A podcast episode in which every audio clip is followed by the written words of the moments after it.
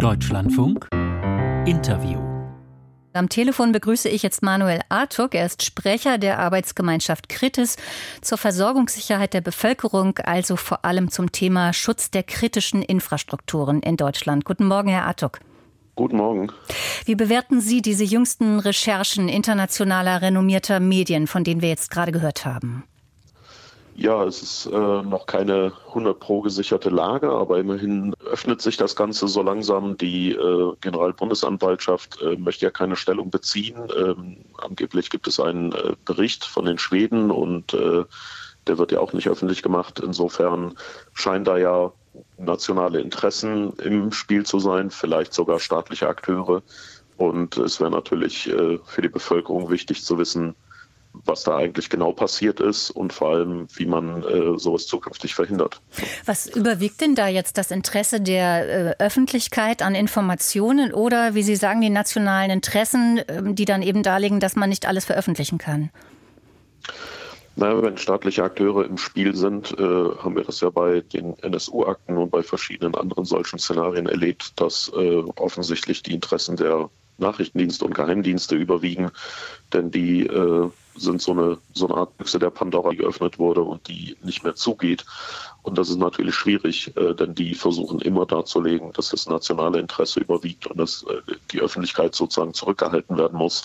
Man muss also eigentlich in ständigen äh, Unklarheiten oder Lügen leben, damit Geheimdienste und Nachrichtendienste ihre Dinge tun können, die auf nicht ganz verfassungsrechtlichem Boden stehen. Hm. Nun sind ja die Details dieser Recherche klingen teils sehr abenteuerlich. Es ähm, ist auch nach wie vor, es gibt ja keine offiziellen Bestätigungen. Sie sagen es mhm. gerade. Unter anderem heißt es also in den Berichten, dass da sechs Personen von der mecklenburgischen Küste mit einem Boot losgefahren sein sollen. Ist das für Sie plausibel? Naja, also ähm, wenn man jetzt ein Szenario hätte, dass ein staatlicher Akteur Interessen hat und äh, sowas beauftragt oder unterstützt, dann kann das durchaus sein, dass man mit einer äh, Yacht äh, aus, aus, äh, aus der Nähe von Rostock da irgendwie mit sechs Leuten, das waren ja irgendwie zwei Taucher, also sogar eine Ärztin und so weiter, das ist ja sehr viel Logistik, so eine, so eine Yacht anzumieten, Sprengstoff zu haben, zu wissen, wo und wie man das platziert, das unbemerkt da einzubringen. Ähm, die hatten ja auch professionell gefälschte Reisepässe. Das klingt jetzt nicht nach äh, Querdenkern oder Gelegenheitsakteuren, sondern schon nach, nach einer Professionalisierung, die äh, nicht jeder Mann und jede Frau machen kann.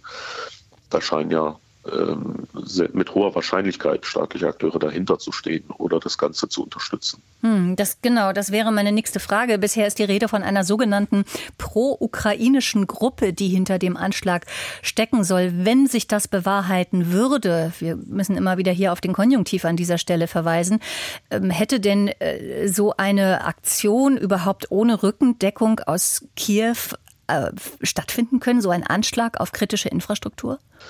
Naja, also das ist jetzt sehr, sehr starke Spekulation. Man muss A, erstmal gesicherte Informationen haben, ob es eine pro-ukrainische Gruppe war und B, muss man gesicherte Informationen haben, ob das dann auch sozusagen mit Unterstützung aus, aus Kiew kam. Das, also das steht völlig in den, in den Sternen. Das kann ja genauso gewesen sein, dass irgendein anderer Staat sagt, ich habe dieses Interesse und äh, sagt dann, ich habe hier eine pro-ukrainische Gruppe platziert und die hat das getan. Also das ist schon sehr vage. Da müsste man wirklich eine gesicherte Lage haben, um zu sagen, ja, das war dann mit Unterstützung oder ohne. Das könnte von jedem Staat aus unterstützt worden sein.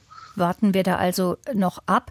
Fest steht auf jeden Fall, wer auch immer es war, die Saboteure hätten nicht ohne großes Know-how agieren können. Welche Rückschlüsse auf die Täterinnen, auf die Täter lässt das denn zu? Ja, äh, also die Täter sind äh, offensichtlich sehr gut ausgebildet gewesen und oder äh, haben die richtigen Informationen gehabt. Ähm, ich kann ja nicht nebenbei mal tauchen lernen oder kurzfristig als Ärztin sagen, ja, ich komme mal mit an, an Bord, unterstütze eine Sprengung.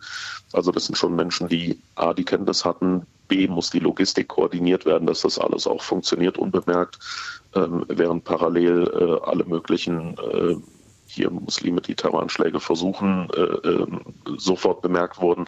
Also da sind schon viele, viele Unklarheiten und die Täter sind definitiv professionell vorgegangen. Hm. Das waren keine Gelegenheitstäter. Zur Urheberschaft hat sich hier vor einer guten Stunde im Deutschlandfunk auch der Bundesverteidigungsminister Boris Pistorius geäußert und gesagt, es könnte sich auch um eine False Flag Operation handeln, also um ein Täuschungsmanöver. Letzte Frage noch an Sie, Herr Artuk. Russland und die USA beschuldigen sich ja seit den Sabotagen im September gegenseitig für die Explosionen an den Pipelines in der Ostsee verantwortlich zu sein. Sehen Sie Hinweise auf die Täterschaft? Die Frage aller Fragen. Also das ist wie gesagt Spekulation. Es kann wirklich jeder Staat gewesen sein, nicht nur die beiden. Ähm, die eigentliche Frage, die die Bevölkerung interessieren sollte, ist ja eigentlich, wie verhindert man das zukünftig? Dafür sind, äh, naja, zwei Pipelines aus Russland von, von einem solchen Staat, von einem solchen Menschen wie Putin einfach eine schlechte Idee. Wir sollten wirklich mal auf, auf erneuerbare Energien dezentral in ganz Deutschland betrieben und verteilt auf, auf kleine ähm, äh, Stromgeneratoren sozusagen oder äh, die Windkraft und so weiter und so fort, Solaranlagen umschwenken, dann stellen sich diese ganzen Diskussionen und Fragen einfach auch nicht mehr, weil wir da resilient sind, also widerstandsfähig gegen solche ähm, Gefahren und dann hat sich das ganze Thema erübrigt. Das wäre mal eine sinnvolle Strategie. Sind wir in Deutschland resilient genug? Nein, aktuell nicht.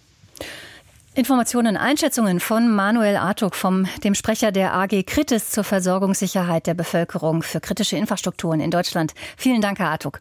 Danke sehr.